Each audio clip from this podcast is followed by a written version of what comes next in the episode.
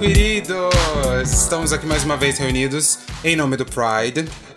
É, eu sou o Pacheco do Queer Feed, que é o seu site preferido depois do Mad Blush. depois do madblush.com.br. Não tem site ainda, a gente tá Ah. preparando o site, mas se jogar Mad Blush no Google, em todas as plataformas, Encontra. é Mad Blush. Tá ótimo. YouTube, tudo. É isso aí. Então não preciso nem apresentar Não. o meu convidado. Ele se apresenta por si próprio. Eu me apresento, eu sou Mad Blush, tudo junto, Mad Blush, viu, gente? Não é separado, pelo amor de Deus, a numerologia agradece. Mas tem, tem razão numerológica pra. tem, tem, porque na verdade, Mad Blush junto uh, soma o número 8, que é o número Mas o espaço infinito. tem número? Tem valor? Olha, no dia que eu fiz tinha, então não sei se tem ainda. Não sei se caiu. Não sei se A caiu. nova reforma numerológica. Me corrijam, por favor, os numerólogos que escutarem, né? Tá certo. Co- eh, O espaço tem o seu valor, não é mesmo? Sim, claro. É, e eu tô muito feliz que você aceitou o convite pra conversar comigo. Eu também tô bem feliz com o convite. Ah, bom. Então, eu quero. Porque assim, vamos lá, a gente se conhece um pouco do. De uma conversa de uma hora que pré-podcast e, de alguns, Sim. e de alguns releases que a gente publicou lá no site. Sim, sim. Tá, então assim, pra quem não conhece, Mad Blush é um artista queer, gaúcho, Isso. não é? Quanto tempo de carreira? Já? Então, soma? eu comecei a cantar em 2007, então são 12 anos. Hum. E, mas eu digo que é muito, tudo muito recente, assim, porque eu lancei o primeiro álbum ano passado. Aham. Meu primeiro álbum completo, né? Sim. Já tinha lançado alguns EPs. E então é tudo novinho. Aham. Começando a vida artística. Cactus. Cactus. Certo. E pra quem não te conhece, pra quem nunca ouviu o seu som, como que você definiria o seu som? Ó, ah, só um parênteses antes, assim, pra quem tá ouvindo a primeira vez e pra quem é, não me conhece ainda. Antes do trabalho de cantor, eu também tenho um trabalho como DJ e vem de antes de 2007, Uhum. desde de 2000. Então a música, na verdade, tá na minha vida desde os anos 2000. E eu quero saber depois como é que. Como é que. Porque eu, eu, eu sempre fico muito curioso. É, porque eu, particularmente, sempre fui uma criança que gostou muito de música. Eu sempre fui muito interessado em música. Como que acontece, ou como que aconteceu pra você, você descobrir é, que a música, algo que eu imagino que você tenha tido interesse e tudo mais desde muito cedo, como que você descobre que isso que você gosta é o que você quer fazer? Como, como que você sai de ouvinte pra artista, assim? Você entende o que eu quero Sim, sim, dizer? claro. Dentro de você, como que isso desperta? É muito louco, assim, porque na verdade é... eu sempre gostei de música desde criança. é, E quando eu era pequeno, eu, eu te- eu tenho umas histórias engraçadas que eu sempre conto é, quando eu tenho oportunidade de contar que é, eu tive uma, infran- uma infância muito pobre e eu não tinha aparelho de som, ah, toca-disco, Uhum. nada, só tinha um radinho. E eu escutava ópera. Nesse radinho eu pegava uma rádio que tocava ópera. Né? Uma rádio daqui, eu acho que é a cultura, não sei, enfim. E Uma da- pessoa erudita, né? na época. Não, mas eu nem sabia, gente. Nem sabia. E eu tinha voz muito aguda. Aham. E aí eu imitava as cantoras. Uhum. E, f- e fazia igual, a extensão e tudo. E aquilo era. Me dava uma. Era mágico, assim, fazer aquilo ali. E aí eu fui crescendo e, tipo, com todos aqueles medos e. Não digo nem traumas, mas medos mesmo de adolescente, de estar se descobrindo sexualmente Sim. e tal, e a questão da voz.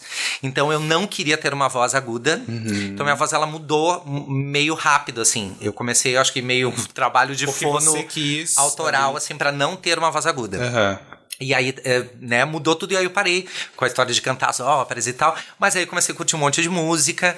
ah, O que, que você ouvia quando você era Ai, criança? Uhum. Michael Jackson, Whitney, Mariah, muita Mariah, gente, por incrível que pareça. Você vai me falar que você estava tentando tirar o agudo da sua voz, ouvindo Mariah, e você não tentava dar aqueles assovios. Sim, não. Aí eu fazia, cantava e tal.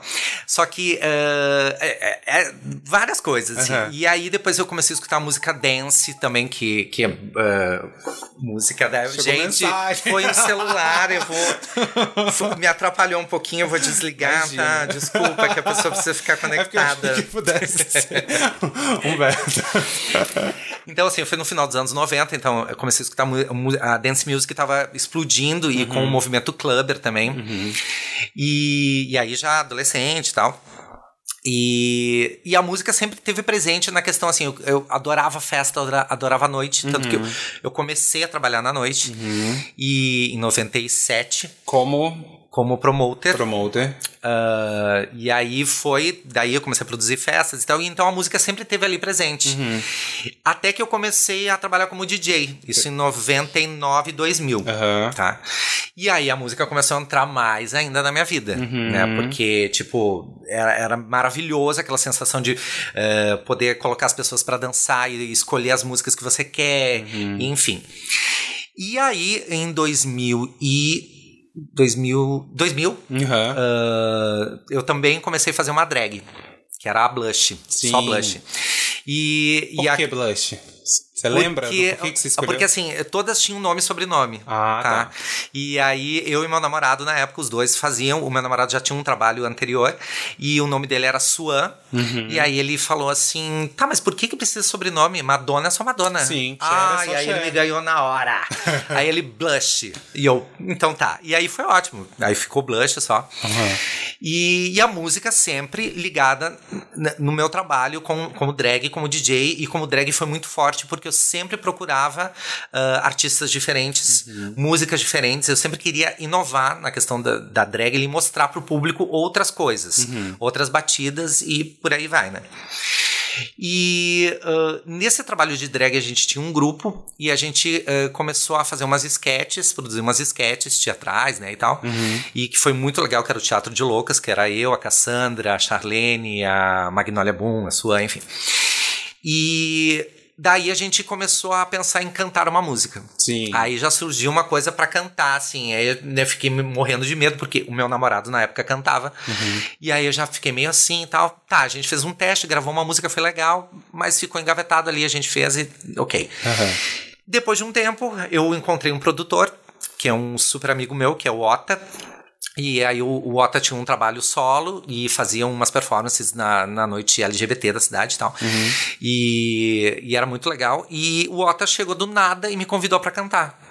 E eu fiquei tremendo, porque eu nunca tinha. Eu, na verdade, eu sempre cantei no chuveiro, cantava uhum. em casa, e, e, gostava de cantar, imitar as cantoras. E na época eu era muito fanático pela Aguilera. Uhum. Tava Nossa. enlouquecido.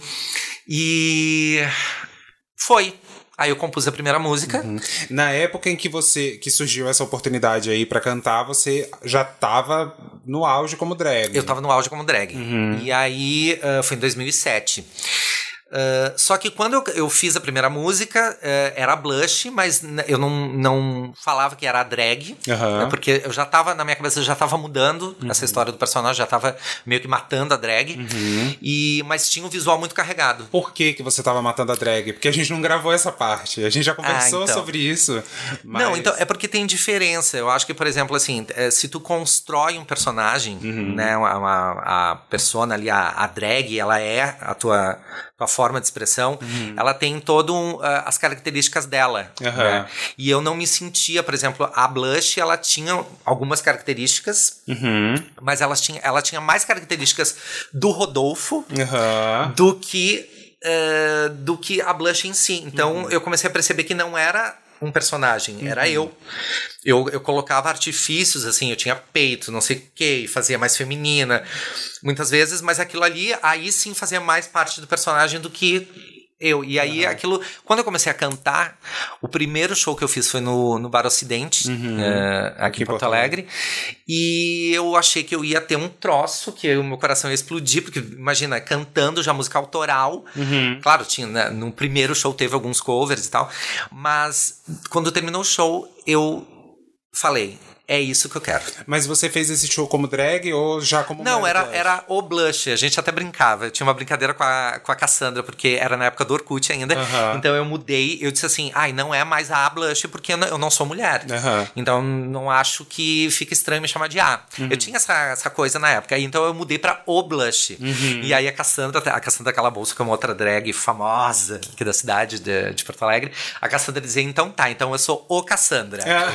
e aí a gente ficava nessa piada interna, assim, de ela ficava tirando salvo da minha cara, né? Aham. Eu disse, ai, gente, é só pra explicar pras pessoas.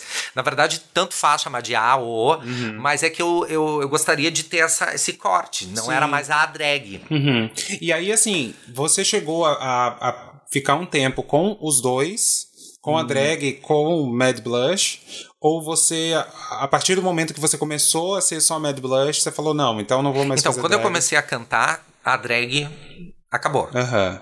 Foi, é, na verdade, vinha num processo assim meio de insatisfação com a cena, porque é, é, é tudo meio cíclico, né? Assim, Sim. meio, meio hum, é tipo tem, tem momentos. Eu peguei um auge da, da, da coisa drag Uhum. no- nos anos 2000, de 2000 a 2007. Depois deu uma queda. Uhum. E aí depois ressurgiu com a história da, da RuPaul. Uhum.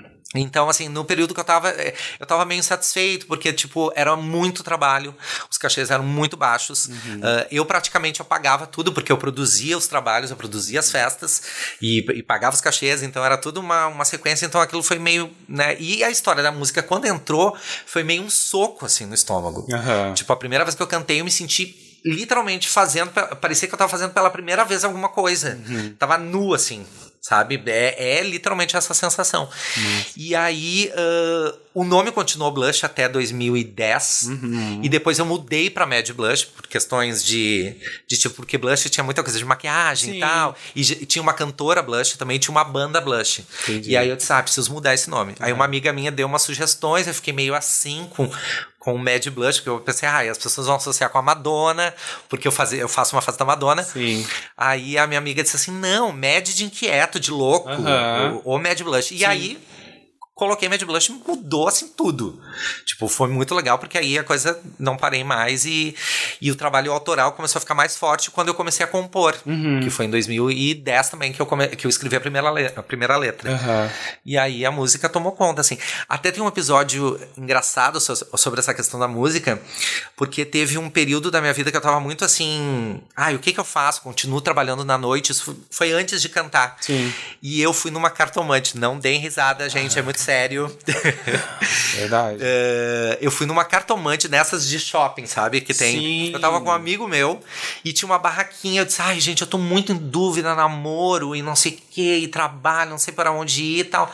Ai, quem sabe eu vou entrar aqui. Eu entrei. O nome dela, se ela estiver me escutando, é Maga Felícia. Maga Feliz. O nome é bem engraçado também, gente, tá? Quando eu vi que o nome era Maga Felícia, eu pensei, hum, vai vir. Mas eu sentei, ela começou a falar um monte de coisa, eu não falei nada, porque eu faço o truque de não dizer nada pra ver o que a Claro, pessoa diz. você não vai dar material pra ela. E a mulher só me olhou e disse assim: é, tem alguém na tua vida que, que mexe com música, né? Que era meu, namora meu namorado na época. Aham. E eu tô vendo que música tá na tua.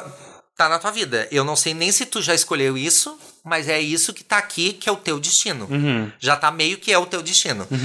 E ela. E eu nunca esqueço que ela falou uma coisa mu- muito forte, assim, que eu fiquei dura, assim, sem perguntar nada. Ela disse assim: vai demorar muito tempo, mas é isso que tu escolheu e é isso que vai dar certo. E vai acontecer. E vai acontecer. Eles não vão deixar que seja fácil. E eu fiquei dura assim, falei, como assim, gente? E eu nem cantava na época ainda. Aham. Mas depois, quando eu comecei a cantar e a coisa começou a andar e tudo, até hoje eu Uhum. me lembro e eu vejo que realmente agora eu entendo o que que ela quis dizer com que não vai ser fácil, Sim. que realmente não é fácil. Não é. Mas aí é por isso, a música ela tá meio que, eu acho que direto, assim, meio naturalmente, instintivamente, assim, ela já Ah, que bom. florou. Que massa.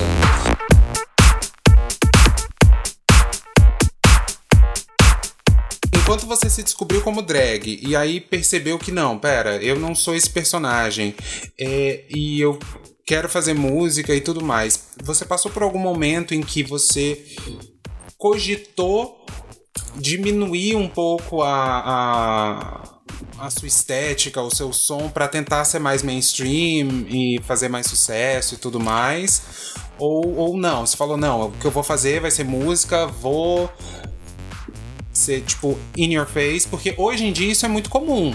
O Sim. artista sabe que ah, tem espaço pra ele do jeito que ele for, cabelo colorido, Uhum. maquiagem no olho e tudo mais, isso é show de bola, vai ter, vai ter público pra mim. Mas há um tempo atrás isso, isso era um pouco diferente. É, É como eu digo, eu acho que são fases. Tá. Assim, eu não, eu não sou tão uh, otimista assim com hum. relação ao mercado hoje. Ah, tá. Eu acho que o mercado tem rompantes, assim, tem fases, tem momentos. Mas assim, na, na época, quando eu comecei, as pessoas ficavam muito impactadas com a questão visual. Sim. Elas, elas me comparavam muito com Marilyn Manson. Uhum. Uh, e quando a Gaga surgiu com a Gaga, uhum. uh, me lembro até um show que eu fiz em São Paulo, tinha. Eu não sei se tem essa revista ainda. É, é, uma, é uma revista que é. Deixa eu dizer, sucursal da, da Vogue. é, G, GK, não, não é GK. GQ, GQ. É, tá, acho que é essa, tá? E aí tinha uma produtora da revista num show em São Paulo que eu fiz e ela ficou alucinada. Uhum. E aí ela fez, ela mandou as fotos pra lá e a, resumindo, o título da matéria era Antes da Gaga, ok? Porque ela me perguntou se a Gaga era uma referência. Sim. E eu falei que não, porque eu vim antes dela. Uhum. tá, foi ela quem me copiou nessa brincadeira. Não, mas, mas realmente não. quando a Gaga surgiu eu falei assim, essa mulher é uma puta porque ela tá usando tudo que eu usava. Como assim, gente? E eu só não fiquei bravo porque eu já tava saindo dessa fase. Mas assim, é, tinha coisa do visual e eu me lembro que um, que um produtor daqui, ele chegou e disse assim, nossa, eu falei com outras pessoas que trabalham com música na cidade, em Porto Alegre, uhum. e eles falaram que eles estão curtindo um monte teu som, que eles adoram o, o teu trabalho vocal e tal, mas que teu visual é um pouco over. Aí eu fiquei meio assim, né? E, e era muito no começo isso. Aí eu, aí eu fiquei, hum, tá. Aí eu disse, tá, vou dar uma limpada no visual. E era bem naquela fase meio emo. Sim. Tava na, na, na coisa emo, assim. E aí eu sempre usei olho preto e tal. E aí eu Tá, dei uma limpada, tirei peruca, uhum. botei só um olhinho preto. E no dia que eu fui fazer o show assim, me deu um desespero. E eu, tava, eu, eu botei uma camisa xadrez, uma coisa meio rock and roll, assim, uma camisa. Aí eu disse: não, gente. Não é isso. Não vai dar. Eu vou ter que botar um maiô pro baixo da camisa. Aí eu vou tirar essa camisa, eu vou ficar de maiô. Arrasou! No show, só que, né, sem. Só com o olho preto e tal. E aí foi, eu fiz. Uhum. Aí eu fiquei um tempo nessa fase meio, meio boy emo emo, boy gótico e tal. Até que eu fui fazer um show em um teatro. E aí no teatro bateu aquela vibe teatro. Esse teatro não dá para ser assim, eu vou ter que encher vou botar um monte de coisa. Aí eu voltei com tudo, com um monte de coisa. Uhum. Com peruca, com saia, com tudo junto. E, e foi indo assim. Uh, só que acontece uma coisa, anos, anos depois, não, um período depois, quando eu tava lançando o meu. Não, meu primeiro EP, uhum. que eu fiz uma música Complexos e aí, nessa fase, eu queria mostrar eh, realmente que eu não era um personagem. Então, eu fiz um, um vídeo dessa música que eu pareço meio montado, mas eu pareço de barba. Entendi. E aí, sem make com barba. Uhum. E aí, eu me lembro até que saiu em alguns blogs, ai, ah, Mad Blush desmontado uhum. é, e tal para dar uma desconstruída naquela coisa e mostrar que, tipo, era um artista independente do visual. Sim. E aí foi. Eu, eu vivo, na verdade, eu vivo nessa, nessa coisa meio maleável, assim. uhum. assim. É, eu acho que limpar, limpar, eu acho que eu nunca vou conseguir. Eu sempre, por exemplo, nem que seja num videoclipe, eu vou querer usar, colar uhum. um monte de coisa no rosto, fazer um monte de coisa louca. Mas de repente alguma. Por que não, né? Não, então, por que não? Uhum. É, eu, é, são coisas diferentes. Por exemplo, uh, a Bjork é uma inspiração muito forte. Eu ia te perguntar quem são suas inspirações. Porque, assim, visual, a Bjork é uma inspiração muito forte. Uhum. Sonoricamente, nem tanto, mas tem algumas coisas. Mas uh, musicalmente, tu, tu, tu, falou sobre a questão de entrar no mainstream. Então, o meu trabalho ele era um pouco mais uh, alternativo. Uhum mais indie, assim e tal. E só que, na verdade, eu sempre gostei de misturar as coisas. Tá. Eu sempre gostei de música pop, uhum. eu sempre gostei de funk, eu sempre gostei de samba. As pessoas não, não me associavam muito com isso porque eu tenho uma imagem, como diziam assim, ai, tu parece muito londrino. Uhum. Parece, ai, a bicha é muito branca, a bicha é lá, lá, lá. E eu sempre fui muito mais outras coisas. Eu sempre gostei de música preta, sempre gostei de outras coisas. Uhum. Assim, e e agora, de uns, de uns anos para cá, eu comecei a misturar, que foi a ideia do primeiro álbum. Entendi. E tanto que eu falo assim, ah, um novo pop. Uhum. Saiu até uma matéria na, na Zero Hora aqui falando, ah, um novo pop é possível. Uhum. Porque, na verdade, na minha concepção, a maioria do álbum ele é pop. Sim. Porque pop entra naquela concepção seguinte: um refrão forte que tu grave. Isso. E uma música curta. E enfim, é música pop. Uhum. Agora, se eu não faço a mesma letra que o mainstream, ou eu não tenho o mesmo timbre de voz que todas do mainstream, uhum. ou todos, aí é outra coisa. Claro. Então tem essa diferença. Mas eu, eu na verdade, eu tô estudando ainda maneiras de deixar um pouco mais comercial. Entendi. Uh, não que isso seja ruim, ou, é- ou eu quero fazer uma coisa. Não, porque na verdade, assim, eu quero que mais pessoas escutem uma. possam escutar o meu som. Sim. E eu gosto de música pop, música comercial. Então eu quero só poder juntar as coisas e poder mostrar que a gente consegue fazer uma música pop sem ser mais do mesmo. Dá pra criar novas texturas, novas Claro. batidas e ser pop, né? Enfim. Claro. Não, eu- a- as próprias mudanças do pop ao longo do, Exatamente. do- dos anos aí também, Exatamente. também provam isso, né?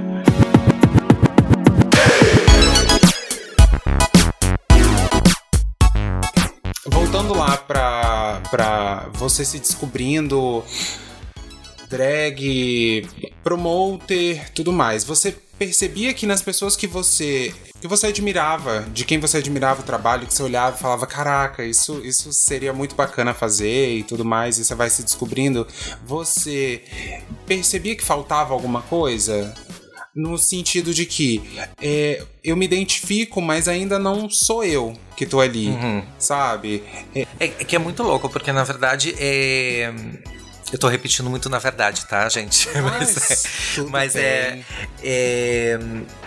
eu, eu ainda acho que eu tô num processo de transformação, e um, um processo de descobrimento. Tem- às vezes eu encontro umas pessoas que dizem, ai, nossa, eu trabalho há anos. Eu falei, não, gente, não é há anos, porque na verdade eu tô me descobrindo ainda.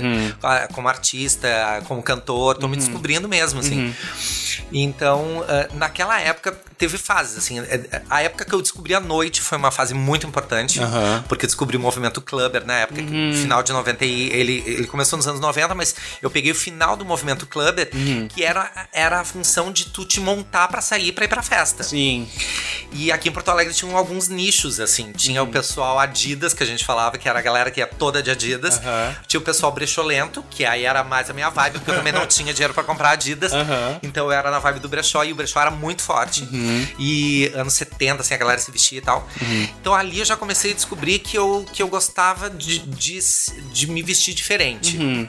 Mas aí é isso que eu te pergunto. Nessa época você já olhava pra algum artista, pra alguém que tava muito grande e falava, cara, eu me identifico com essa pessoa, mas ainda não a ponto de me ver totalmente representado. Você sentia que faltava esse tipo de representatividade? Porque o viadinho dos anos 90, que nasceu, né, tipo, que pegou aquele a pré-adolescência. No final dos anos 90, via a Britney, via a Cristina e falava, Aham. gente, isso sou eu, mas não. Gente, falar na é. Cristina, eu fazia Cristina Aguilera de drag. Você jura? Eu tinha um show de Aguilera com a roupa do Dirty. Aham. Igual eu entrei com uma moto dentro da Mentira! boate. Foi um bafo. Quem tava lá, quem lembra, sabe o que eu fiz. Foi Que bafo. arraso. Era muito igual, Não era muito tinha rede social, gente, nessa Não época. tinha. Eu tinha vídeo disso, mas nem sei onde é que foi parar. Mas enfim. Tá, mas eu entendi. Ah, Então, a representatividade. É que pra mim o, o seguinte: é essa parte eh, sexual mesmo, ela era muito indefinida. Eu, Entendo. na verdade, eu só fui ficar com homem com 18 anos. Então, assim, e mesmo assim, eu é, até depois eu namorei com mulher e é, eu não me entendia muito bem. Assim, claro que eu sabia que eu gostava de homem, né? Sim. Mas eu não, tipo, até eu beijar um homem, eu, eu achava que era algum problema com meu pai, aquelas coisas. Eu não sabia muito bem. Porque eu não tinha. Eu não conversava sobre sexo com. Então eu, eu não tinha muito essa. é, artisticamente não me. Era estranho, eu gostava de artistas, eu, mas eu não via pelo lado sexual, assim. Entendi. de- tipo. Então, assim, eu via Madonna, ah, Fred Mercury também. eh, tinha umas coisas assim. O próprio Michael Jackson eu achava ela estranhésima, eu não entendia. ah, Ele é muito estranho. Aham. E, mas, sabe, tipo, eu ficava. E. Só que qu- a a questão. Qu- Quando eu comecei a sair na noite, eu fui em lugares que diziam assim: é, ah, tem os lugares gays. Uhum. E na época ainda falava GLS. Sim. E tinha os lugares ah, misturados, ah, mais voltados pra música, que seriam os lugares clubbers e tal. E que era o fim de século, que era o lugar que eu fui, me apaixonei e que eu comecei a trabalhar. E no fim de século era, era uma loucura, porque a, a galera ia montada, o principal foco da festa era o DJ, era a música. Sim. E tinha os gays e tinha os héteros e tudo misturado, e tinha as drags também, e tinha as pessoas estranhas. Então era um mar de informação que eu ficava assim. E todo mundo se conectava pela música. Sim, todo mundo se conectava pela música. E aí a questão eh, visual começou a brotar nisso, porque eu era muito magro. Uhum. Eu era mais magro que hoje, gente. Tem uma base muito seca, assim, seca. E aí uh, tinha uma coisa muito andrógena. Uhum. As pessoas sempre diziam, ai, você parece uma menina, uh, você é muito andrógeno. E aí eu ficava com aquilo, Aí eu fui descobrir o que era andrógeno, que eu não Sim. sabia. Aí eu disse, ah, então eu sou andrógeno agora. Uhum. E aí foi indo, foi indo. Uh, e aí as referências, na verdade, foi foram várias coisas. Uhum. Eu, não, eu não, posso, não consigo te dizer assim que foi um artista ou outro. Uhum. Uh, e nem drag. Porque na época eu via as drags, mas eu achava, tipo assim, eu não. Eu olhava a drag e achava assim, meu Deus, é um exagero de coisa. Uhum. Porque realmente, naquela época, 97, 96, as drags eram bem exageradas. Claro. E tinham as travestis e as transformistas, as transformistas, né? Uhum. Também que tinham que fazer uns shows. Mas também era uma coisa longe, assim, uhum. para mim. Eu era uma coisa. Eu, eu era, na verdade, o que eu sou hoje. É muito louco. Sim. É mais pro que eu sou hoje. Eu era uma coisa, tipo, indefinida. Uhum. E aí, quando eu comecei a fazer drag, aí tinham algumas algumas coisas que eram referências, uhum. principalmente artistas. É, a Aguilera foi uma grande referência, uhum. porque foi naquela época do Mula Rouge. Uhum. E eu me lembro. Exageradíssima. Exa exatamente. E aí... As bichinhas novinhas não vão saber, gente, de de Marmalade. Gente, elas têm que saber, porque, por favor, né? Devolve a Caterinha, é. você não, nunca viu o clipe de de Marmalade com a Cristina Aguilera, com aquele cabelo enorme, é. aquela maquiagem levíssima. Ah. Levíssima daquele Aquilo foi uma referência muito forte. Uhum. E aí eu me lembro que tinha um produtor de uma casa aqui, ele disse assim: Eu quero fazer o clipe eu quero fazer um show com as quatro uhum. e eu quero tu de Aguilera. Aí fui eu lá, comprei tudo, comprei fiz uhum. toda a função. Fala e... que você tem foto disso, gente. Ah, eu tenho alguma coisa, gente, ah. mas é, muita coisa. Eu perdi um HD que tinha Ai. tudo. Foi, foi, foi o hora, mas enfim. E então, assim, tinha algumas referências estéticas, mas eu sempre tive uma coisa muito. Eu digo que é uma, é uma colcha de, de retalhos Sim. de informações que eu acho que, assim, olhei uma coisa aqui, olhei um filme aqui, olhei. E aí essas coisas depois elas se refletem no meu trabalho. Uhum. Então eu não posso te dizer assim, muita gente pergunta, ah, uma referência. Não sei. Não é uma não só. Sei, assim. não... Eu tinha uma banda na época que era o Delight, hum. que teve no Rock in Rio de 95. E eu me lembro que era o auge deles, era 96, 97. Até hoje toca, que é Grooves in the Heart. Sim! O Delight, os clipes, eles eram era uma mulher que era assim, a mulher era uma drag, uhum. então todas as bichas da época queriam ser a Lady Miss Kier. Até a, a, a Ai, aquela drag de São Paulo. A Jimmy Kier Sim. É por causa dessa cantora. Entendi. E aí depois eu fiquei, depois eu conheci a banda, tudo, fiquei louco. Então tinha essas coisas visuais que tu ia catando, assim, uhum. ia colocando como referência, assim, uhum. de, de visual, de querer mudar e tal, enfim. Então são várias coisas, assim, não dá para te dizer exatamente. Entendi. E ao longo desses anos aí, tipo, trabalhando, de novo, como drag uhum. e a partir ali de Mad Blush, como que você percebeu que a recepção das pessoas em relação às drags e ao trabalho trabalho de artistas mais queer, mais diferentões, assim, da norma, é, é, foi se moldando ou foi mudando ao passar dos anos? Assim, você percebe que hoje as pessoas estão um pouco mais receptivas do que antigamente? Um, tá a mesma coisa, a mesma merda? Então, eu acho, é, como eu falei, eu acho que são fases e eu acho que assim, todo mundo que trabalha com visual, qualquer uhum. artista visual, ele Uh, eu acho que tem uns momentos que, por exemplo, assim, falando até da questão do mainstream, ou, ou porque assim, na verdade, eu, eu penso o seguinte, ó, é, como artista, como cantor, eu quero vender. Claro. É, eu, é, eu acho meio hipócrita quando fala, ah, eu não, não, não quero vender, não quero ser famoso. Não, eu quero ser famoso, uhum. eu quero uhum. vender, porque eu trabalho com isso e eu preciso ganhar dinheiro com isso. E, e, seria incrível ganhar dinheiro com isso. Na verdade, eu trabalho com música, eu ganho dinheiro, eu me sustento com isso, mas cantando eu gostaria de ganhar dinheiro com isso. Uhum. Então, não posso falar que não. Mas eu acho que as pessoas que têm um trabalho um pouco diferente visualmente, elas às vezes elas têm uns momentos, uhum. só que elas sempre são colocadas em algumas caixas. Sim. E eu acho que esse é um grande problema que acontece. Uhum. Então, por exemplo, assim, a pessoa não consegue ver que eu sou um cantor. Ela, é, não que um, um rótulo ele é bom para explicar um pouco o teu, tra o teu trabalho. Uhum. Mas às vezes elas te colocam só assim. Ah, por exemplo, numa playlist. Tu não consegue entrar numa playlist de música, por exemplo, a eletro. Uhum. Não, tu vai entrar numa uma playlist se for uma playlist LGBT. Entendeu? Não te então, tratam tu... como música. Não. Tu é um. É, não que. É, eu acho que tem que ter, eu acho muito válido. Uhum. Só que eu acho que te limita. Entendi. F é, fica muito limitado. Uhum. Fica tudo muito limitado. E eu acho que a gente mesmo tem culpa nisso, né, nessa coisa de. Eu acho que é, é, muito válido. Eu já briguei com algumas pessoas falando sobre isso. Eu acho que é muito válido os rótulos e, a, e as caixinhas para separar e explicar cada, cada gênero, cada coisa. Uhum. Mas às vezes essas, essas uh, separações. Limitam. Limitam. Principalmente, uhum. eu, eu, eu tô falando muito particularmente do meu trabalho. Claro. Eu não quero ser limitado. Uhum. Então, e é muito difícil.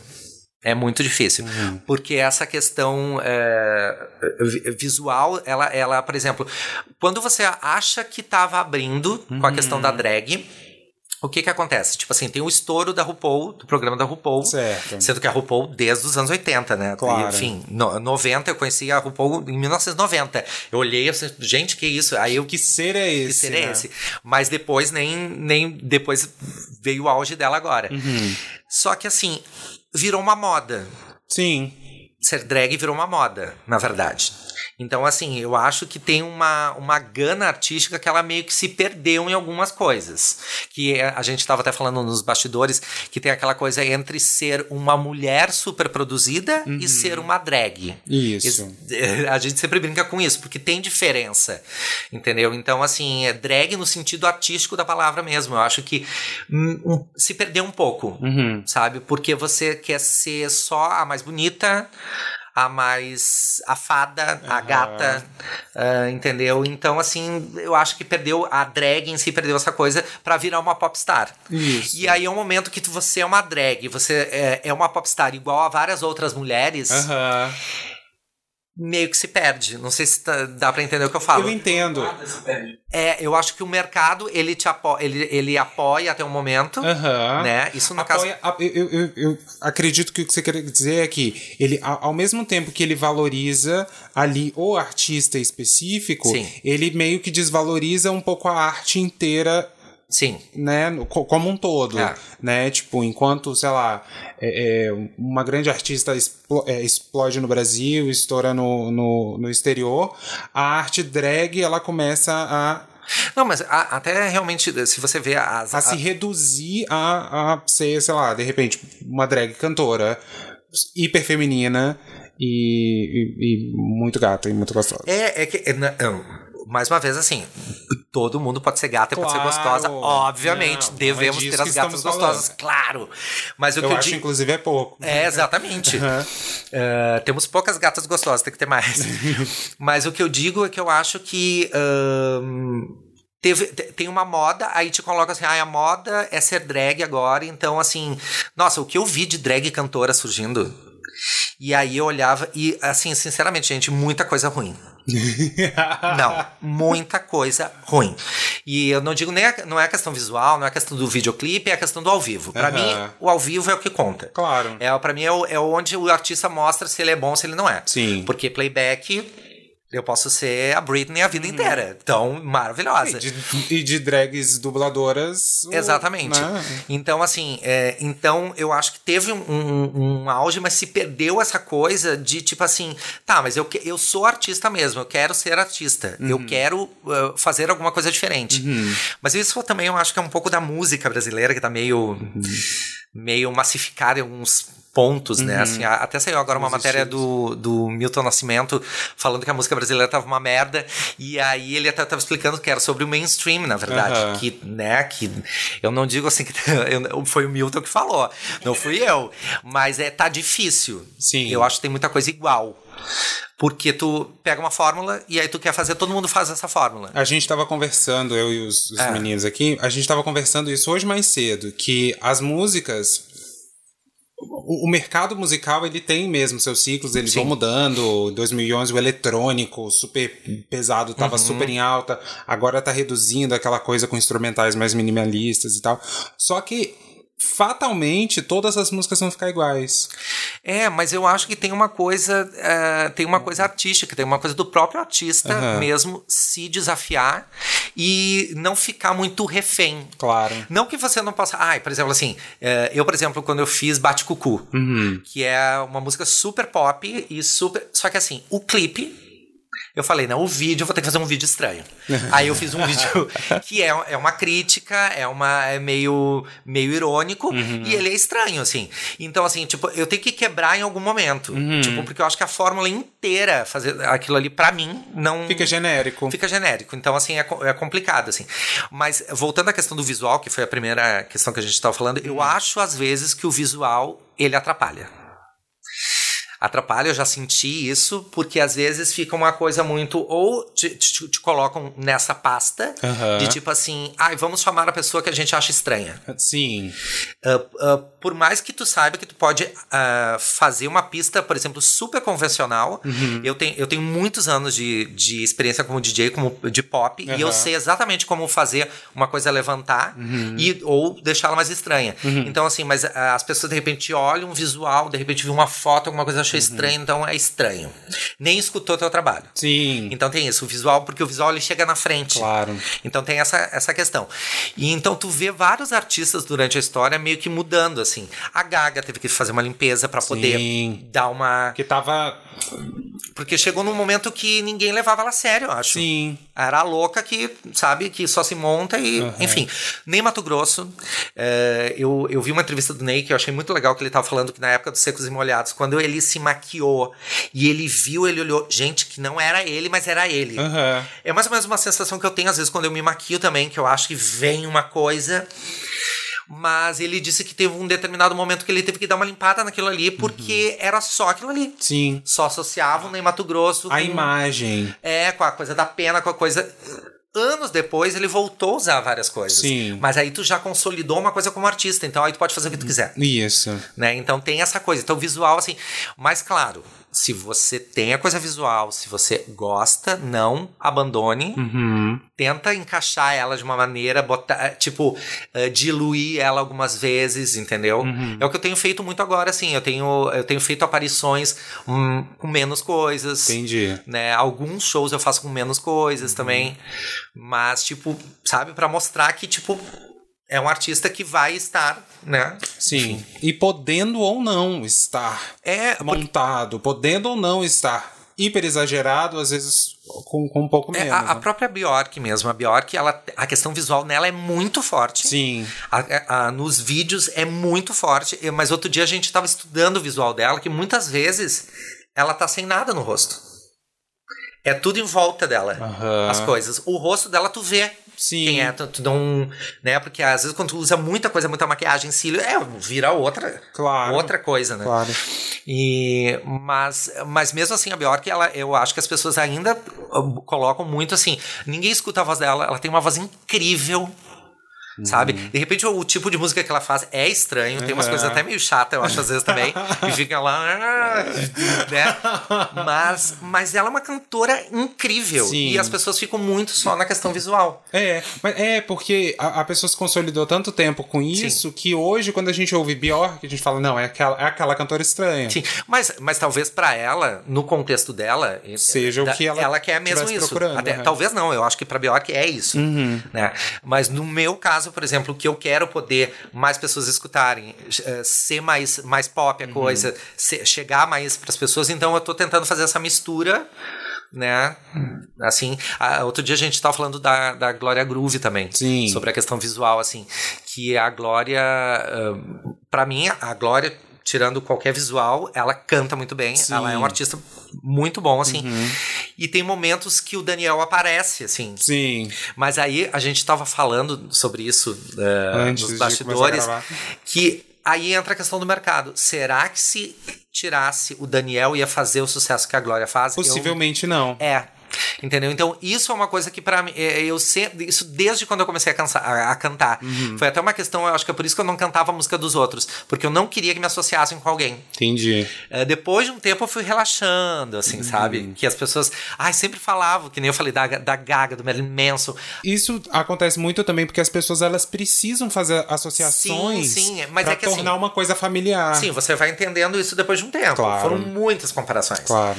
E aí tinha umas comparações que eu não gostava, porque não tinha a ver com o meu trabalho. Comparavam umas coisas assim que, tipo, eu falei, gente, Uhum. Não é isso. Ai, tipo, entendendo tudo errado. Por exemplo, ah, uma música que era super debochada, alegre pra cima, a pessoa dizia que era uma coisa gótica, não sei o que. Eu falei, não. Falei, Não não. inventa. Não, eu falei, não inventa, ela tá viajando numa maionese. Então, assim, tipo, essas coisas a gente. é, mas com o tempo tu vai melhorando, assim, Uhum. sabe? Tu vai, tu vai vendo que, tipo assim, é, as pessoas precisam desses referenciais.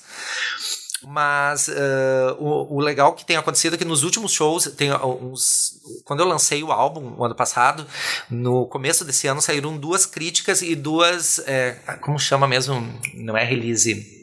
Resenha. Duas resenhas. Uh, que é uma coisa que nem sai mais muito agora, mas saiu sobre o álbum e eu fiquei duro de medo, Nossa, pensando, meu Deus, eu a pessoa vai imagino. falar de cada música. Cara, então isso, isso deve ser muito difícil, né, enquanto artista, porque você faz um negócio que pra você funciona muito bem e é exatamente aquilo que você queria e tudo mais. E aí quando você joga né, lá fora, quando você lança, Uhum. você tem que esperar que as pessoas ou entendam Sim. ou você se desliga completamente e fala, cara, cada um entende aí o que quiser. É, e- mas no meu caso, eu sou muito chato, sou muito crítico comigo mesmo. Então acho que é por isso que eu tô, eu tô num processo de evolução ainda, porque tem umas coisas que eu acho que poderiam ser melhores. Por Nossa. exemplo, tá, o álbum foi lançado, disse, ah, isso aqui podia ser melhor aqui, Uhum. aqui podia ser menor a música. Fala- Então tudo tu vai analisando, né?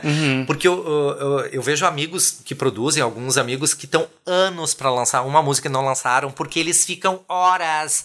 Ai, não tá bom, vou mexer aqui. Ah, e eu não. Eu penso assim, quando eu escuto tá, é isso. Sou, é isso. É isso, foda-se. Depois eu vejo, né? Aí se tiver que. Resolve no ao vivo, Exatamente. faz uma, uma versão diferente. E, mas é uma, é uma, uma sensação muito estranha, assim. Imagina. Mas eu tenho tido boas, boas críticas, assim. Tem. Você acha que tem melhorado ao longo dos anos? Que hoje em dia as pessoas estão mais abertas a escutar artistas mais eh, queer e tal? Então, é. Um som um pouco mais diferente do, do mainstream? Então, essa história também, é, no atual momento do Brasil político, né?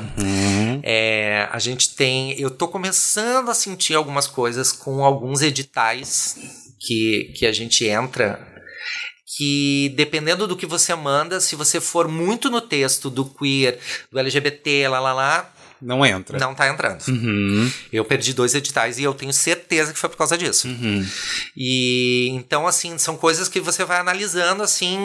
É, é óbvio, eu sou um artista muito combativo, assim, eu, eu gosto de, de falar de coisas que, que me incomodam, então eu não vou deixar de falar. Mas ao mesmo tempo você precisa vender aquilo que eu tô Claro. falando. Então, assim, você fica às vezes numa, numa meio numa sinuca, assim, tipo, tá, e aí? Mas eu Até não. que ponto eu, eu cedo. Exatamente. Né? Tipo, porque eu preciso vender. E até que ponto eu, eu tô ali, tipo, fiel aos meus ideais pra, pra. Principalmente porque eu tô construindo ainda uma carreira. Sim. Então, assim. ah, e, e Porto Alegre é uma cidade bem difícil, é uma cidade que não valoriza, assim, valoriza como deveria ser valorizado os artistas, eu acho, assim, de mandar pra fora. Mas também eu, eu nem digo que na- a questão do valorizar, porque na verdade eu sou o único que faz o trabalho que eu faço aqui. assim, né? Então, tipo, eu meio, meio solitário, assim. Aham. Por exemplo, se eu quisesse fazer, ah, eu quero fazer um show, chamar alguém pra cantar junto. Quem? Fico meio. Quem? Hum, não, não sei. Então eu tenho que meio que me adaptar a algumas coisas. Sim. E eu acho que a cidade aqui, Porto Alegre, eu tenho construído uma coisa muito legal. Mas é um trabalho de formiguinha, assim. Né? Eu tenho feito mais shows, eh, que era uma coisa que uns dois, três anos atrás eu não fazia quase a quantidade de show que eu faço agora. Porque as, primeiro que as pessoas eu acho que não acreditavam naquilo ali. Elas pensavam, ai tá, uma bicha que vai lá, vai, vai mostrar a raba e não canta nada. e não- E aí eu acho que quando vem ao vivo e vem tudo, todas as possibilidades que eu consigo botar, Sim. porque eu vou desde o lado político até o lado mexendo a raba. Mesmo que eu não tenha muita raba, mas. mas eu boto a raba pra Pra jogo. jogo. A louca. E. ah, então eu tenho construído um caminho assim de, de desconstruir a coisa do, do rótulo de tipo assim, ah, é só isso. Aham. Então, é, eu acho que aqui na cidade tá, tá, tá rolando. Claro que é tudo muito lento. Eu, eu tenho certeza, por exemplo, se eu estivesse morando em São Paulo, a coisa estaria já fluidíssima, assim, já há muito. Mas, é, que, na verdade, é uma ideia morar em São Paulo ano que vem, vamos ver se tudo der certo. Mas é, eu acho que tá, tava melhor. Uhum. Mas eu acho que desde quando assumiu o governo parece que a coisa degringolou, assim. Ai, nem fale. Sabe? É muito engraçado isso. É, te- teve um ápice, assim, a gente tava vendo várias coisas, assim. ah, eu me lembro que, por exemplo, a história da Linda Quebrada mesmo, que eu olhava e disse, nossa, eu não acredito que ela tá cantando isso lá no, no SESI, no SESC, não sei aonde, lá, lá. E, e muito legal tudo isso acontecer. Só que aí tu começa a ver uma baixa. Sim. Sim. Literalmente. E essa- dizem que a história é isso, né? Assim, ela tem.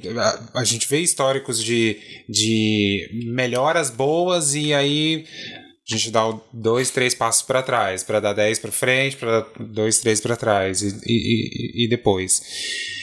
Parece que a gente tá dando 50 passos para É. trás, né? Ah. Você tem esperança ainda? Agora falando mais. Não, eu acho, eu acho coisa mais assim, cabeçuda. eu acho que todas as crises, elas são boas porque pra quem cria e pra quem é motivado com isso, é um prato cheio. Quanto mais criativo que a resistência. Exatamente, dá uma, dá uma, tipo, é, é, é engraçadíssimo isso, porque eu, eu tava pensando outro dia, eu escrevi sobre o meu namorado, sobre amor, mas assim, porque foi uma coisa muito forte, foi um sentimento muito forte. Samba para Diego. Exatamente. Ah! E aí, porque eu queria dar de presente pra ele, eu não sabia o que dar de presente, era Aham. quatro anos de namoro e tal, e eu disse, ah, eu vou fazer um samba, que eu tava morrendo de vontade de fazer um samba. Fiz. Aham. Só que eu, eu ficava pensando assim, gente, eu não conseguia muito escrever sobre amor. Uhum. O que me motivavam eram coisas políticas, é, coisas da minha vida, tipo assim, é, criticar a mídia, é, criticar trabalhos O que eu acho né, e, e fazem sucesso, e umas coisas assim, muito crítico e coisas sexuais, assim. Uhum. E falar sobre amor era sempre muito pessimista.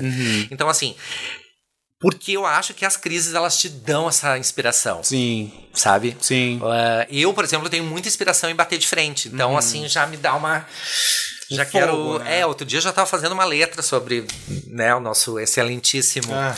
Mas não tá nada pronto ainda. Não sei se eu vou soltar isso. Vamos ver. Tem que fazer um pouco a esperta também, deixar o Claro. momento certo. Claro. E. Mas eu, eu acho que tem essa, essa questão. Só que eu acho que ainda falta ah, muita atitude. Eu acho os artistas. Muitos, muitos artistas que têm voz, que têm o poder, eles muito acomodados. E só fazem alguma coisa quando eles precisam ter uma, uma audiência. Claro. Entendeu? Isso que eu noto muito. Aí deu uma queda nos teus, nos teus likes, nos teus views, Aí aí, tu vai levantar uma bandeira. Porque tu não. Sabe, e, e tem várias maneiras de tu construir uma narrativa política Sim. sem ser tipo, ai. Tão direto, tão não, aberto. tu pode fazer todo um cinismo, toda uma, uma coisa eh, irônica Aham. e divertida. Sim. Que não precisa ser sério também. É Claro, outra coisa que eu sempre falo. claro. Que é, eu me lembro quando as pessoas. Ah, o seu pop é um pop político. Eu falei assim, é pop político, mas não é necessariamente Sério. sério. Pesado. É pesado. Claro que tem coisa séria, tem música séria, mas tem música alegre também que fala, que debocha do, de tudo que tá aí. Uhum. Então, mas eu acho que tá um momento é, complicado no sentido assim de apoio é, público mesmo, né? Apoio das instituições, assim, apoio é, é, nessa forma de editais, essa coisa. Eu acho que deu uma Você não acha que, às vezes, também essas, essas quedas de. Ai, de avanço, né? Esses, esses pequenos retrocessos, que às vezes nem são tão pequenos assim, ele, as- eles às vezes não servem para lembrar de que. de que foi com muita luta que a gente chegou onde a gente está. Sim. No sentido de que, é, de novo, as bichinhas novinhas, elas não sabem o que foi, o, o que já foi passado, como foi todo o processo, e, né, por tudo que a gente passou para ter o que hoje para para essas pessoas mais jovens é de direito e é, é sei lá, Ai, que esse assunto é tão complexo. Tão complexo, gente, né? Porque envolve. Ai, nossa, é eu, te- tanta coisa. eu tenho, eu tenho discussões até assim, ó, de horas com o namorado, porque a gente fala e vai colocando os pontos de vista, assim. Porque são várias coisas, né? Porque tem uma geração de agora que ela meio que distorce algumas coisas. Claro. É, então, eu, eu, por exemplo, outro dia eu fiz até um post sobre isso, que é a questão do, do. Eu não gosto muito dessa palavra, porque ela tem que ser bem colocada, mas do vitimismo. Uhum. É assim, por exemplo, é, uh, eu tenho vários perrengues na minha vida. Uhum. De- até eu tinha comentado da infância bem pobre Aham. e tal, mas eu nunca utilizei essas coisas pra ficar falando do meu trabalho. Sim. Ai, me escutem porque eu sou um, ai, eu sofri bullying, ai, perdi meus pais com 20 anos, ah, ah, não tinha onde morar, lá, lá, lá, lá, lá, lá, sofri isso, aquilo, lá. Ai, me escutem, por favor. Aham. Então eu acho que Não, é, não é me escutem por isso, é me escutem eu quero que me escutem. disso. É, exatamente. Eu, ah, óbvio que isso é um. é- quem sai de uma situação dessa tem um mérito, óbvio. Claro. Quem consegue. Mas eu acho que tu viver calcado sempre nessa coisa. Ai. Ai, sofri bullying. Uhum. Ai, sofri bullying. Ai, so... Gente, é um pouco cansativo. Sim. Então, e aí essa. essa... Pra quem tá falando e pra quem tá ouvindo. Nossa, eu acho assim, ó, me cansa. E eu acho que tem, tem uns grupos que, que eh, acabam colocando hum, isso na frente de uma maneira meio distorcida, Sim, sabe? sim. Então aí falta falta uma falta uma força maior. Por isso que eu acho que, por exemplo, politicamente a gente não tá não, não tem lideranças muito fortes, porque a gente está lidando com uma coisa, com uma força, que é essa força que está aí agora, Sim. que é uma força muito na cara. Uhum. Eles, eles fazem por trás, eles inventam, mas eles são muito na cara. E a gente tá muito num, num processo assim de tipo. né, É que eu, eu tenho uma. Eu tenho uma veia meio punk, assim. Então Tá. eu sou meio de bater de frente. Então eu acho que a gente tá muito polido demais. Muito passivo. É, tipo assim, ah, não podemos falar tal coisa. Aham. Não podemos fazer isso. O politicamente correto. O politicamente correto, que eu acho que tem que existir, mas ele tem. Ele de uns anos pra cá ele foi distorcido. A expressão. A expressão começou a perder valor, né? Essa coisa do, Exatamente. do, do politicamente correto. Porque uma coisa é você não ofender outra pessoa e você entender perfeitamente, ou um grupo, né? É, e entender perfeitamente o, o que, que seria ofensa no que você estaria falando, fazendo e por que, que aquilo seria. É, então, e, e aí eu acho que. eh, como acontece isso em vários grupos, Uhum. acontece uma separação. Então a- a- não existe uma união Sim. muito grande. Então acho que é por isso que não tem força. Uhum. Não, não rola uma união. Tu, ah, ah, tu pode ver mesmo nos movimentos quando tem, quando tem parada eh, LGBT, quando tem qualquer evento, qualquer coisa assim que tinha que ter uma talvez uma força maior, tem sempre uma, umas, Tá- umas Tá divisões segregado assim, ali, né? é que dão dar uma contribuição rápida? Claro. Só aqui no microfone, vem cá. Vem, Felipe. É porque eu acho que o que acontece são muitos subgrupos, Sim. entendeu? Que não necessariamente se identificam um com o outro, Sim. apesar de serem subgrupos minoritários. Da mesma minu... É, né? É, então, por exemplo, as, as trans e os gays têm uma coisa em comum, é óbvio, mas no dia a dia ali nos- no- na boate, na rua, às vezes não rola uma identificação Sim. de forma, de forma triste, eu acho, porque é óbvio que tem coisas em comum. Claro. Por isso não é essa união. É, eu acho que até trans gay não é um exemplo legal, porque tem, tem uma comunidade LGBT, etc e tal. Mas, por exemplo, a, a comunidade das pessoas gordas e a comunidade das pessoas negras. Sim. Não existe união nenhuma entre essas duas, É. tá? De termos um inimigo Em comum, é. Não, e, e- e eu- quando eu falo eh, alguns radicalismos que tem, é que, por exemplo, assim, você não pode falar sobre algumas coisas que talvez é do grupo. Aham. se- seja do grupo. Você não pode opinar por É, algo porque, que ah, você porque você não, não vive. não vive, mas, eh, tipo assim, mas se você não conversar, Aham. você não trocar uma, uma ideia, você. Você não entende. Você não- Porque, é, porque, por exemplo. Na, na, na- na tentativa de ser politicamente correto, a gente acaba transformando assuntos em tabus. É. Isso. Que Exatamente. discutido, né? Não, e, e, e- e acaba tendo uma separação de tipo, por exemplo, assim, ai não, então eu não vou nem falar sobre esse assunto. Aham. E aí o que, que perde? Perde força. Isso. Porque eu poderia, por exemplo, falar do feminismo, eu podia falar das Sim. mulheres, ah, nossa, super apoio. Mas às vezes tu acaba não falando. Eu já tive um problema que Isso, isso tem muito a ver também com, a, com essa cultura do cancelamento, né? Porque Aham. assim, você não pode ousar falar pra não falar merda. Sim, E você não pode se dar o luxo de errar. sim. Né? Exatamente. E, aí, com medo com de erro. errar, você não fala nada. Você não então, fala nada. Não fala nada, ninguém discute, então o assunto fica não tem, não tem debate sobre, Silenciado. sobre aquilo ali. Então é, é, é muito complicado, assim. É. E eu, eu digo especificamente no meu caso, eu sou muito livre Aham. assim, de, de rótulos e de, de tudo mais. Então, assim, é muito complicado como dizer, ah, você não pode falar porque você não é. Uhum. Mas eu não estou eh, querendo botar uma verdade absolu- absoluta quando eu falo de um assunto. Eu falo a minha Uhum. Sobre a minha ótica. é a né? minha ótica, a minha percepção, o meu convívio com a pessoa tal, ah, enfim, Uhum. entendeu? E mas eu já sofri coisas de tipo não poder falar. E Uhum. aí, tipo, Por quê, né? eu fiquei traumatizado até uma época. Aham. assim, então não, não fala, fala. não, não fala mais. Então, não falo, mas também não não Não, né? Você não. Porque quando Fica- você não pode falar, você não anda lado a lado. Só um parênteses, eu tô fazendo tanto gesto que parece que a gente Menino, alguém vai tinha nos que ser ver, né? vídeo. Tinha que ser vídeo. Tinha que botar uma câmera ali. Mas esse assunto é, é- é bem complicado, porque aí tudo eu acho que se, é, se reflete na- na- em, to- em todos os movimentos né? e, a- e na questão artística também que eu falo. Que, que por exemplo, assim. é, a gente teve um boom dos artistas. Eu acho que teve um boom dos artistas né, LGBT. queer e tal. Eu acho que agora deu uma queda. Aham. Eu, assim, na minha percepção, deu uma queda. Queda que eu digo assim, quando você vê que não sai tanta coisa. Aham.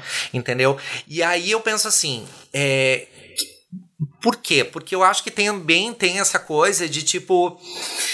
ah, você não abrir um leque maior. Eu acho que, por exemplo, tem alguns canais que colocam, por exemplo, assim: ah, então quem é o artista que tá. É a que mais está fazendo sucesso. Então a gente só fala dela. Uhum. Então você não vê todos os outros que tem. Sim. Ou você, sabe? Então tem essa coisa também. E que às vezes estão ralando há tanto tempo quanto, ou há mais tempo Sim, quanto, é, tem mais talento que. Sim, é bem E complicado. as coisas todas, né?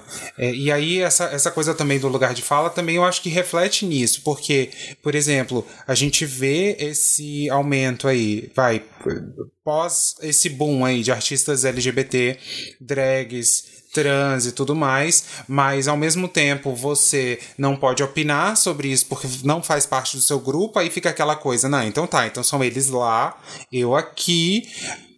Eu acho que permanece segregando Sim, segregando e segregado, sim, né? E a gente não, não consegue unir porque a gente não conversa, exatamente. né?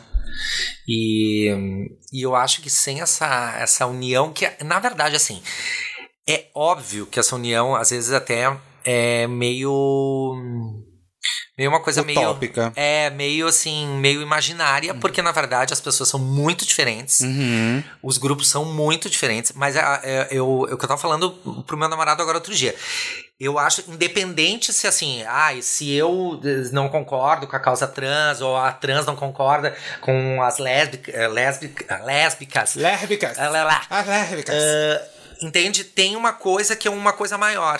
Que, Aham. por exemplo, é o momento que a gente tá vivendo no país. Sim. Então, na verdade, por exemplo, todo mundo deveria se unir. Uhum. O movimento negro deveria se unir com o movimento LGBT. Sim. Todo mundo se unir. Não, ah, porque. a o- não. O, os negros, as lutas dos negros é são uma. outras. Não, gente, eu acho que é um momento de unir essas coisas, Uhum. porque é, tá. é, to- todas essas frentes estão sendo atacadas, Uhum. né? Então não é uma coisa só uma. Uhum.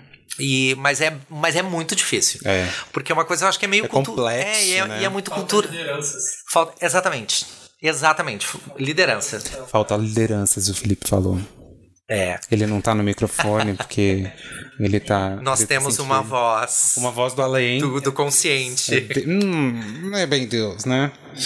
Ai, gente. Mas apesar disso tudo, você, você tem esperança de que, Sim, sim. Eu. ah, apesar dessa.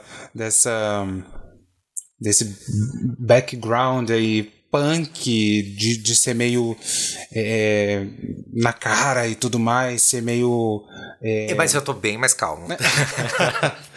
Não, eu tô bem mais calmo. Porque tá assim. se tratando. Claro, tô tomando. Louca. não, não, assim, é, é, é porque acontece uma, uh, na questão artística, você vai passando por, por etapas. Eu estou ainda em processos me conhecendo, assim. Uhum. Até musicalmente, às vezes tem gente que diz assim, ah, mas mistura, tu mistura várias coisas. Eu quero misturar muito mais. Uhum. Sim. Eu acho que o fio condutor é o jeito como eu interpreto. Uhum. Então isso vai mantendo, vai mantém a linha. Mas eu posso, por exemplo, eu fiz um samba agora, mas eu escuto aquele samba, eu sei que sou eu que tô cantando. Sim. Tipo assim, não, não é uma coisa. Ai, parece. Não é um outra- samba qualquer, um É. samba genérico. Como então tem essa, tem essa coisa. Então eu sempre acredito que. ahn, eu, eu sou muito otimista por natureza, acho que é Sagitário, né? Ah, tamo junto. Então, é? Sagitário Sagitariano também. Ah, então. Então a gente já tem essa coisa otimista, mas eu tenho uma coisa de escorpião também, é louca. mas é, eu é, acredito que a coisa, a coisa tem que melhorar. Aham. Mesmo que a gente tenha que lutar Uhum. e brigar. Uhum. É uma coisa que eu aprendi muito, assim. É tipo, é, muitas vezes eu ficava pensando assim, ai, não posso falar. É, Nossa, quando eu morei em São Paulo, vocês não têm noção do que eu via de assessor de imprensa, de, de gente falando assim, ai, tenta não falar, assim, não criticar muito. E aí eu pensava, gente, mas como é que eu, eu vou fazer um personagem aqui? Olá. Tipo a Gaga quando dá entrevista, Aham. sabe? A Gaga quando dá. Gente, precisava ter uma câmera aqui. A Gaga da entrevista, ela fala assim, Uhum. calma. Porque a gente sabe que não é. Gente, eu fico é desesperado com aquilo, porque aquilo do personagem é esse.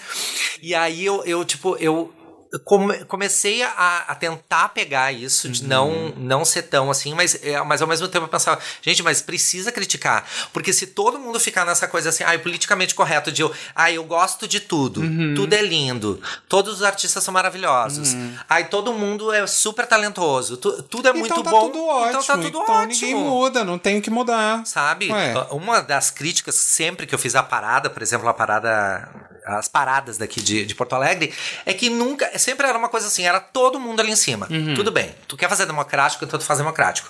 Agora, o que acontece é o seguinte, aí eles chamam alguns artistas, Uhum.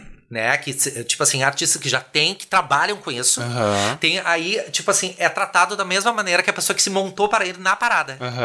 Então, tipo assim, eu tô o ano inteiro trabalhando, Sim. o- batalhando, tipo assim, não ganhando dinheiro, Uhum. sabe, Pra mostrar um trabalho. E o mínimo que eu queria é ter um horário, e aí tu não tem horário, porque Uhum. é todo mundo igual. Não é todo mundo igual. Desculpa, todo mundo tem o mesmo direito, mas não é todo mundo igual. Aí sai no site depois, Mad Blush fala, não é todo mundo igual. Não, mas entenda. realmente. Eu pessoas- adoro entenda no final Não, mas as pessoas não são iguais. Não, E, e os tra- e, e assim, uma coisa que acontece é o seguinte: se tu tá pagando cachê, se tu tem um cachê, se tu tem uma verba e tal, eu não vou discutir. Eu estou Uhum. Ganhando, tu me bota no horário que o contratante colocou. Sim. Agora, se tu é um convidado, mas tu tem um trabalho, tu faz, poxa, tu tá fazendo isso, tu levanta uma, tu tá o ano inteiro levantando a bandeira. Uhum. Sabe? Tá, tu, tu escreve sobre isso. Tá, e aí te colocam ali no mesmo de uma outra pessoa que só botou uma peruca naquele dia pra, pra subir no palco aquele Sim, dia. Sim. Sabe? Não é, não é igual. Aí, tipo assim, fica uma coisa meio complicada. Só que as pessoas não falam sobre isso. Uhum. Eu falo, eu já fui taxado de chata várias vezes. Uhum. E eu não tô nem aí, porque eu não preciso. Louca. Não, mas é, literalmente, gente, antes eu ficava numa, numa coisa assim, tipo, ah, eu não vou falar para não, não desagradar. Uhum. Só que eu fiquei pensando assim, gente. O que que essa pessoa que supostamente eu vou desagradar, ela influencia na minha vida? Uhum. Ela não me chama pra trabalho nenhum. Ela não me convida pra fazer nada, Uhum. ela não me paga cachê e ela não me dá mídia, ela não posta um clipe meu, uma música minha em lugar nenhum. Então ela não. Ela não Caguei. sabe- então caguei pra ela. Aham. Tipo, É isso. sabe? Então, nesse, nesse sentido, você vai moldando as coisas e vai pensando, entendendo, né? é entendendo e valorizando quem valoriza. Sim. Tipo assim, eh, eu acho que precisa mudar muita coisa. Uhum. Eu acho que a galera, a- a- a- as pessoas que produzem as coisas, precisam abrir mais os leques. Eu acho que tá muito, tudo muito focado em algumas coisas e Uhum. esquecem de outras. Por exemplo, eh, a gente tá falando das drags, né? A gente citou três e aí eh, a gente falou que não conheciam Tantas outras. né? outras, né, que tem trabalho há 20 anos na cidade.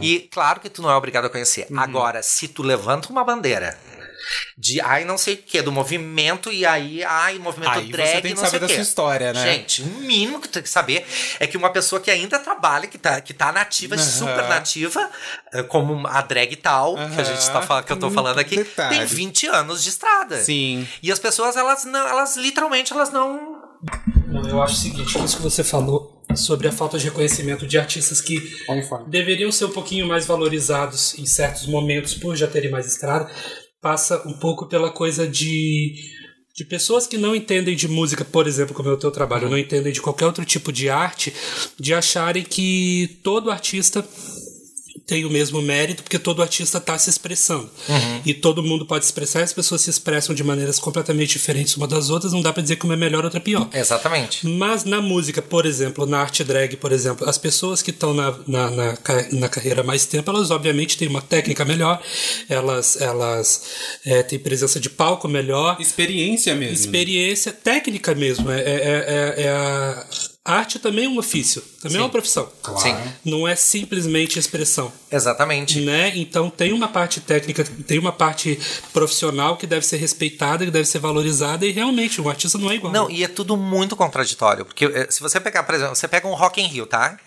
Rock in Rio tem uma escala de artistas. Ninguém está dizendo que um é melhor que o outro, mas a gente sabe que quem vai fechar a noite é o artista principal. Sim. Então, isso não é uma discriminação. É porque naquele momento uma curadoria fez aquilo ali daquele jeito. Sim, claro. Mas tem uma sequência de ter. O que a gente também tem que lembrar que não, que a curadoria é, é um profissional também que faz. Sim. Não é só o artista. Nem sempre por, é certa uma também. Ah, ok, Óbvio. gente. Ninguém acerta claro. na, no, no, no trabalho 100% das vezes. Sim. Mas aí você tem que entender que não é só porque o artista tem mais tempo de, de, estrada, tem o trabalho de alguém que pensou e pesquisou ali os artistas, tem todo um, um trabalho ali por trás disso tudo. É, e, e uh, aí, fazendo essa, esse contraponto que eu digo que é tudo muito confuso, porque aí, por exemplo, pegando um, um festival como o Rock in Rio, você analisa que tem essa escala de, de né, dos artistas. Sim. E aí, aqui, por exemplo, assim, tá, é todo mundo igual. Então, ninguém tem privilégio. Tá, é todo mundo artista. Tá. Só que aí, se você faz uma, uma parada e você chama, por exemplo, a Ludmilla ou a Valesca, uhum. aí elas são atrações. Sim. Entendeu? Então, assim, esse critério não, não, não me cabe. Por quê? Ah, tá, porque é a Ludmilla e porque é a Valesca. Uhum meu cu. Amo a Ludmilla, fique bem claro, adoro Tava a Valesca também. demorando pra criticar. Não, não, mas eu digo. Não, eu tô dizendo, não, não, não eu entendi. É, eu, entendi. eu não tô criticando elas. Eu tô criticando a organização que tipo fala uma coisa, mas é tipo em outro momento, aí é diferente, porque aí é lá atração. Não, se eu tô numa, só com atrações locais, uhum. me desculpa, eu sou uma atração local. Uhum. Então assim, eu tenho um trabalho, eu tô apresentando o trabalho, eu tô ralando pra caramba. E outra, é, é, eu imagino seguinte também, porque tudo bem, a Ludmilla é bissexual, Sim. mas é o foda é, é, quando ainda rola de ah, é um artista grande, é um, um, artista enorme, mas que não tem nada a ver com a sua sim, sim. Com, com a luta, né? Que foi uma grande discussão que aconteceu na parada de São Paulo. Aham. Que ah, não, ok, pega aí grandes artistas que não são da comunidade LGBT, que ok, tem, trabalham para o público LGBT, sim. mas não tem. Não, eu assim, eu acho que qualquer artista para se apresentar em qualquer lugar. Claro. Eu acho que é válido até, e eu acho que até pro movimento a visibilidade é maior. Sim. Só que eu acho que deveriam, assim, aproveitar, por exemplo, ah, se tu bota então uma fulana que é super conhecida, pega um artista local e faz junto. Sim. Fa sabe? Faz umas coisas assim, valoriza uhum. a, a, a, história, entendeu? Uhum. E eu acho que muitas vezes não acontece isso. Acontece, tipo assim, as pessoas. Não sei, não sei. Isso muito específico aqui em Porto Alegre, acho que acontece em outros lugares também. Entendi. Mas essa era uma pequena crítica. Ah, pequena crítica, um pequeno adendo.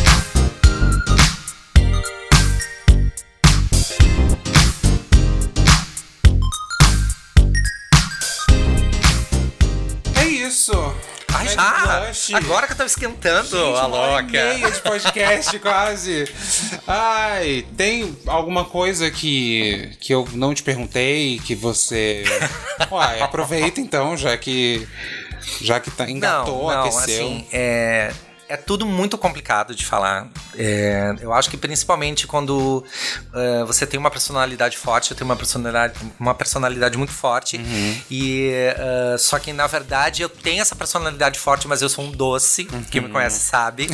sou muito chorão, choro muito. Uhum. E só que eu sempre lutei muito pelas coisas que eu acredito e pelo meu trabalho uhum. e pela valorização do meu trabalho. Então assim, uh, e continuo lutando e o que eu não gosto, o que eu não gosto que aconteça com outras pessoas eu falo também. Uhum. E isso sempre vai nortear o meu trabalho e tal. E quero que todo mundo escute. Uhum. Todo é mundo isso que, que eu ia te perguntar. Quem quer ouvir Mad Blush faz como? Qualquer plataforma. Coloca Mad Blush tudo junto no Google. Isso. Agora vem umas coisas meio eróticas lá, porque eu não sei porquê. Adoro, eu acho é pouco. assistir ao vivo que vale a pena também. Aí. Exatamente. Vem em Porto Alegre. Dia 19 de outubro no Agulha, em Porto Alegre. Uh, que é um lugar bem legal. Vou abrir para a banda Rosa Neon, de Minas Gerais. Que E- bacana. E dia 26, mas aí é bem específico para a cidade, no, no estúdio do Cândido Tatu. Vai ser um, um- um flash gay. E aí eu vou fazer um pocket show no estúdio de tatuagem. Vai ser de tarde, assim, a gente vai fazer um, um bafo. E em breve tô indo para São Paulo. Aguardem. Arrasou. Primeiro, primeiro trabalho, pra quem não conhece o seu trabalho, você prefere que ouçam o Cactus ou o Samba pra Diego?